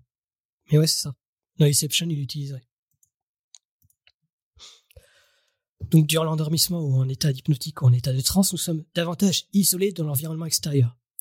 avec une perte de sensations physiques et émotionnelles. Des fois même, elles sont si diminuées qu'on peut en, en créer nous-mêmes, telle une hallucination, avec une donc durant l'endormissement ou en état hypnotique ou en état de transe, nous sommes davantage isolés dans l'environnement extérieur, avec une perte de sensations physiques et émotionnelles. Des fois même, elles sont si diminuées qu'on peut en, en créer nous-mêmes, telle une hallucination, avec une petite phrase suggérée. Car c'est un lieu où l'esprit critique est endormi, comme je l'ai dit un petit peu avant, et où la suggestion des choses, plus ou moins surréalistes, peuvent être imaginées, réalisées, voire même profondément ancrées en nous, en notre inconscient, comme dirait tout le grand hypnothérapeute. Au point qu'une fois éveillé, cette suggestion cette chose qu'on a apprise fasse partie de vous et de votre personnalité, mais de manière inconsciente. C'est en tout cas ce qu'affirme tout, tout hypnothérapeute. Un exemple. Imaginez un chien de course violet, d'un pelage très doux. Il porte le dossard 34 et il parle espagnol. En ce moment, il est en train de courir. Vous remarquez alors que ce chien a trois pattes et pour autant, il rivalise avec les meilleurs chiens de course. Voilà un exemple de petite suggestion un peu imaginaire euh, folle. vous pouvez aussi, pendant en état de transe, donc euh, pendant l'état où vous êtes très apte aux suggestions, vous pouvez aussi, par exemple, suggérer une situation réelle, idéale, à venir. Par exemple, vous pouvez suggérer vous sentir plus à l'aise et plein d'énergie lors d'une réunion future qui vous, qui vous angoisse ou qui vous donne un, trop d'anxiété. On peut hypnotiser Pascal pour qu'il nous fasse un prochain dossier. en tout cas, on peut hypnotiser pour que ça soit moins anxieux pour quelqu'un. Ça, c'est ah. possible. c'est ça. Hein. Donc, on peut imaginer que dans le futur proche, euh, cette affirmation soit carrément réalisée. Ou même s'il y a des étapes avant à faire, que celle-ci soit réalisée. Imaginez que vous êtes en train de le faire. Puis imaginez-vous dans le futur avec ce changement opéré. Ça, ce sont des petits, euh, petits exercices qu'on peut se faire tout seul.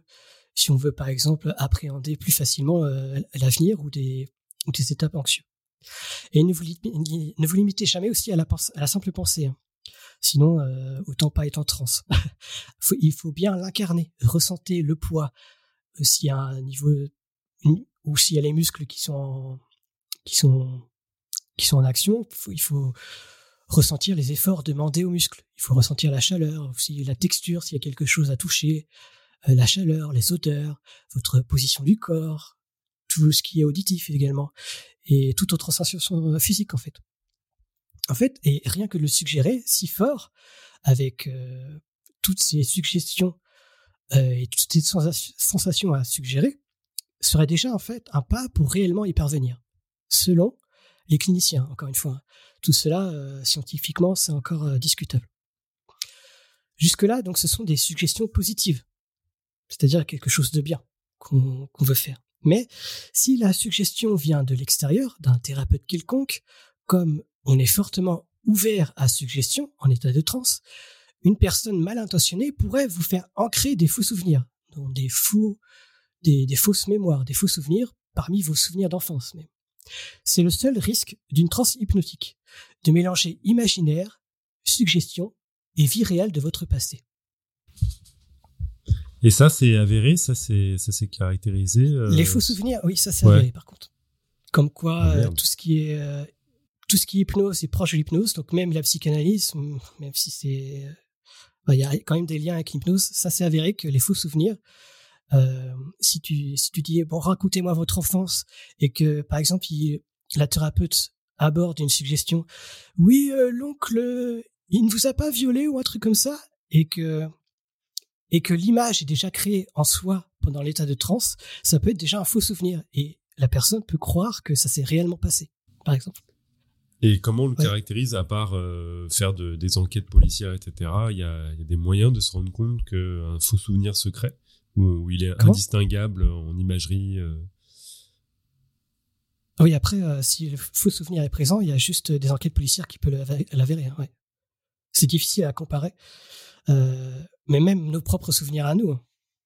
Par exemple, si on se souvient à quelque chose où on a mangé du fromage et on a bu beaucoup de vin quelque part en Alsace.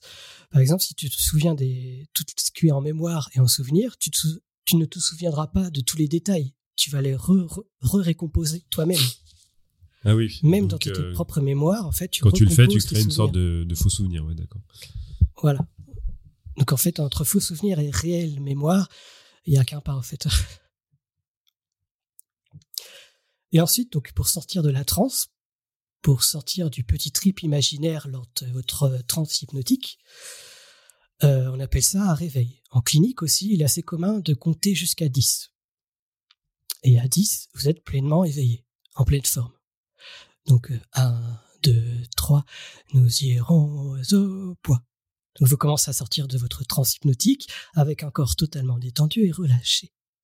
Votre attention n'est plus focalisée sur quelconque suggestion. Donc le chien était de quelle couleur? Violet. Violet. Notre attention virevolte, ici et là. 4, 5. Peut-être que des fourmillements arrivent dans quelques-uns de vos muscles ou vos pieds. Le corps se réveille. 6 et 7. En hypnose, le réveil, après, un, après une transe, on appelle ça une réassociation. Réassocier, c'est-à-dire retrouver à la fois son niveau de conscience et son niveau d'éveil, tous les deux éveillés. Ou dit en fait plus mystiquement, retrouver une union entre la conscience de soi et nos perceptions corporelles. Donc là, vous remarquez là qu'on a quelque chose de quand même de très dualiste, de retrouver toutes nos capacités entre une conscience d'un côté et nos perceptions corporelles. 8. Vous portez davantage attention à votre environnement. Êtes-vous assis, debout ou allongé? Hormis ma voix, entendez-vous les oiseaux chanter? Bon, peut-être pas cette heure-là pour en direct, mais un moteur ronronné ou bien un ventilateur soufflé? 9. Vous réveillez vos muscles en bougeant vos mains et vos poignets. Peut-être même que vous aimeriez contracter une jambe ou un pied. C'est le réveil tel un chat ou un chien qui s'étire de partout pour se recentrer. Et enfin 10. Bienvenue de retour à la réalité, au monde réel bien ancré. Et c'est ici que je vais, que je vais clore mon dossier. J'espère vous avoir appris peut-être des choses, quelques idées, si ce n'est au moins vous avoir fait voyager. Ouh, merci Clara. C'était super cool. Mais je pense qu'on a 30 milliards de questions. Allez. Il y en a une qui était juste au-dessus sur euh, les, euh, les faux souvenirs. Il y a Nive qui demande euh, est-ce que c'était ce qui s'est passé lors de la peur satanique aux US Alors, je connais pas du tout ce que c'est. Je crois qu'il parlait des Mais il y a beaucoup de cas documentés sur les faux souvenirs, ça c'est sûr. D'accord. Ça, la peur satanique aux US, ça me dit rien du tout.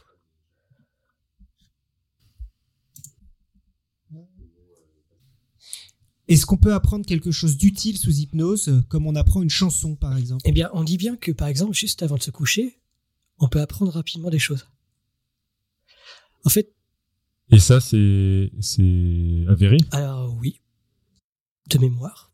Je vérifie la littérature, mais il me semble que de mémoire, oui, c'est avéré. Et en fait, à mon avis, il y a un lien. Comme quoi, euh, parce que juste avant de s'endormir, il y a ce fameux, fameux stade d'endormissement qui est vraiment très proche de l'hypnose. Et vraiment, en hypnose, les cliniciens l'affirment, et puis moi-même à l'avoir expérimenté, mais scientifiquement, on l'a pas encore démontré, on peut retenir des trucs assez farfelus. Que ce soit de manière de consciente ou même très inconsciente. Par exemple, on peut demander à, une on appelle ça une suggestion post-hypnotique. Durant l'hypnose, on va demander à quelqu'un, par exemple, euh, dès que tu verras une pomme, tu vas sauter sur place. Voilà, ça, on, va lui donner euh, comme une suggestion post-hypnotique dès qu'il sera éveillé. Et dès qu'il est éveillé, dès qu'il voit une pomme, il va sauter sur place.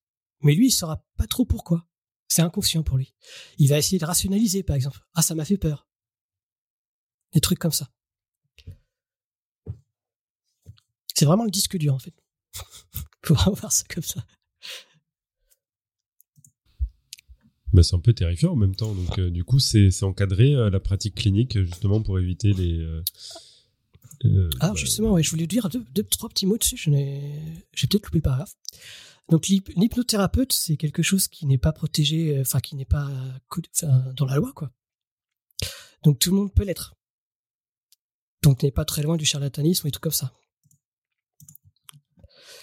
Et donc c'est pour ça qu'on peut rencontrer un peu n'importe qui. Et... Autant voir un. Et alors, du coup, est-ce que tu as des médecins ou des psychiatres spécialisés en hypnose? Il me semblait que c'était ça, non euh, Et que du coup, c'était valide et que c'était ça qui était utilisé en oui, voilà. clinique? Autant se tourner vers des psychiatres ou des psychologues qui s'y connaissent. Parce que, en fait, hypnothérapeute, tout, le monde peut l'être. Et du coup, comment, comment eux, leur pratique, elle est, elle est encadrée? Ils, ont, ils doivent. Euh, genre signer des décharges ou je ne sais quoi pour dire euh, jamais vous allez utiliser pour faire sauter des gens quand ils voient des pommes. Non, il n'y a, pas encore. Il n'y a rien de il y a des instituts, des petits, des petits, euh, des, petites agglomérations ici et là, mais euh, par exemple, il y a l'Institut français euh, francophone ou des trucs comme ça, mais il n'y a rien de hein, normalement. Et il y a Cerveau sur pattes qui demande les spectacles d'hypnose, c'est sérieux à 10, 90% les, les, spectacles d'hypnose, c'est sérieux à 100%. La plupart du temps, ils pré-hypnotisent les gens. C'est pour ça que ça marche aussi bien. Ils choisissent euh, les personnes qui sont le plus réceptives à certains types d'inducteurs, comme je dis Par exemple, pour ceux qui vont être euh, en fixant un point, pour ceux qui, qui vont être facilement hypnotisables en, en, fixant un point, il va les choisir eux, par exemple. Il va pas les faire passer un son avec un tambour. en fait, il y a plusieurs façons d'être euh, en état de transe, plusieurs inducteurs, plusieurs amorçages. Et les, ceux en spectacle, ils prennent les amorçages qui sont les plus rapides possibles pour que ce soit plus euh, spectaculaire, justement. Et euh, normalement, enfin le plus souvent, avant le spectacle, il les repère, les gens. Il les pré-hypnotise, quoi que ce soit, ou il dit un pré-show, un truc de ce genre-là. D'accord. Mais genre dans la genre rue avant d'arriver Ouais, genre à l'entrée du spectacle. Hein. Genre tu rentres, tu vois ton billet, il regarde, des trucs comme ça. Hein. Bon, après, en spectacle, c'est pas la télé non plus. C'est vrai qu'en télé, ils font plus euh, ça. Euh, ils font plus ça en télé. En spectacle, ils prennent plus de temps, j'imagine. Est-ce qu'on avait d'autres questions dans la chatroom? Je ne crois pas. Euh, il y a une question de Nive à l'instant. Est-ce qu'il y a un biais d'ancrage du type tu commences à jouer le jeu, donc tu continues pour pas passer pour un con? Mais ça, tu as plus ou moins répondu, au sens où tu es toujours conscient en fait. Donc si tu veux que ça s'arrête, tu peux toujours t'arrêter, ouais. Exact. Si tu joues le jeu, ça veut dire que tu as envie de jouer le jeu. Ouais. Parce que tu es toujours conscient. Ok, donc si quelqu'un t'hypnose et que t'as pas envie de sauter quand on voit des pommes, tu ne le feras pas, c'est ça l'idée? Voilà, c'est l'idée. C'est ce qu'on appelle euh, des résistances. Mais bon, euh, c'est un terme freudien, donc j'aime pas trop. Ah. Fais gaffe, il y a des statisticiens qui. il n'a pas dit que des conneries. À un moment, il a peut-être félicité euh, sa femme pour le beefsteak. Voilà. il était peut-être bon. Et dans, dans tous ceux qui sont là, dans l'équipe, il n'y a pas d'autres questions? Non, mais j'ai l'impression qu'en fait, on, pourrait aller, aller beaucoup plus loin sur le thème de, de, de, l'hypnose, mais euh, c'est un sujet qui est quand même super, euh, super vaste. En plus, mélangé un peu avec le sommeil, avec euh, la conscience. j'ai l'impression que tu pourrais nous faire 10 épisodes dessus. Quoi. Ah oui, bah, en termes de notes, là, le machin, il fait quoi, une vingtaine de pages? J'ai encore une trentaine de pages de notes qui servent à rien. ah ouais. J'ai débordé un peu partout, quoi. Il y a de quoi dire, oui. C'est très cool en tout cas. Ouais, c'est super intéressant, surtout de voir que ça touche à, à plein de plein de choses. Euh, et ben, on peut peut-être continuer du coup avec la citation de l'émission, si tu as envie de nous la lire. Alors, la citation. Donc une citation de Milton Erickson, qui est un des pionniers donc de l'hypnose actuelle. Il est habituellement difficile pour des étudiants débutants en hypnose de réaliser pleinement l'étendue avec laquelle l'esprit conscient ne reconnaît pas son propre vécu d'expérience altérée. En gros, il n'est pas très conscient, lui-même. Notre culture extravertie ne nous demande rien au sujet de nos états intérieurs. Normalement, nous avons seulement besoin de laisser les autres savoir si nous sommes éveillés ou endormis. Il va falloir que tu relises là. ouais, moi aussi. Il est habituellement difficile pour les étudiants débutants en hypnose de réaliser pleinement l'étendue avec laquelle l'esprit conscient, jusque-là c'est l'esprit conscient, ne reconnaît pas son propre vécu d'expérience altérée. C'est-à-dire que quand on est en état de modifier de conscience, on s'en rend même pas compte, la plupart du temps. Et les autres autour de nous ne s'en rendent même pas compte non plus. Parce que notre culture extravertie, comme il dit, ne nous demande rien au sujet de nos états intérieurs. Normalement, nous avons seulement besoin de laisser les autres savoir si nous sommes éveillés ou endormis. Ouais, bah tu, sais, les citations, c'est fait, c'est des trucs euh, qu'on doit réfléchir pendant toute une semaine. Bah c'est parfait là, parce que j'aurais bien besoin de ça pour euh, tout piger. Énorme. Elle est pas facile. Eh bien, on arrive à la fin de cette émission. Je ne crois pas qu'on ait d'annonce euh, spéciale euh, à faire. Alors, euh, du sommeil à la conscience, merci Cléora de nous avoir hypnotisé. En tout cas, tu as hypnotisé Johan, ça c'est certain. Et renseigné sur cette science complexe qu'est l'hypnose aux frontières de la conscience. Donc, nous n'avons pas d'émission la semaine prochaine. On vous retrouve dans 15 jours. Et en attendant que servir la science soit votre joie.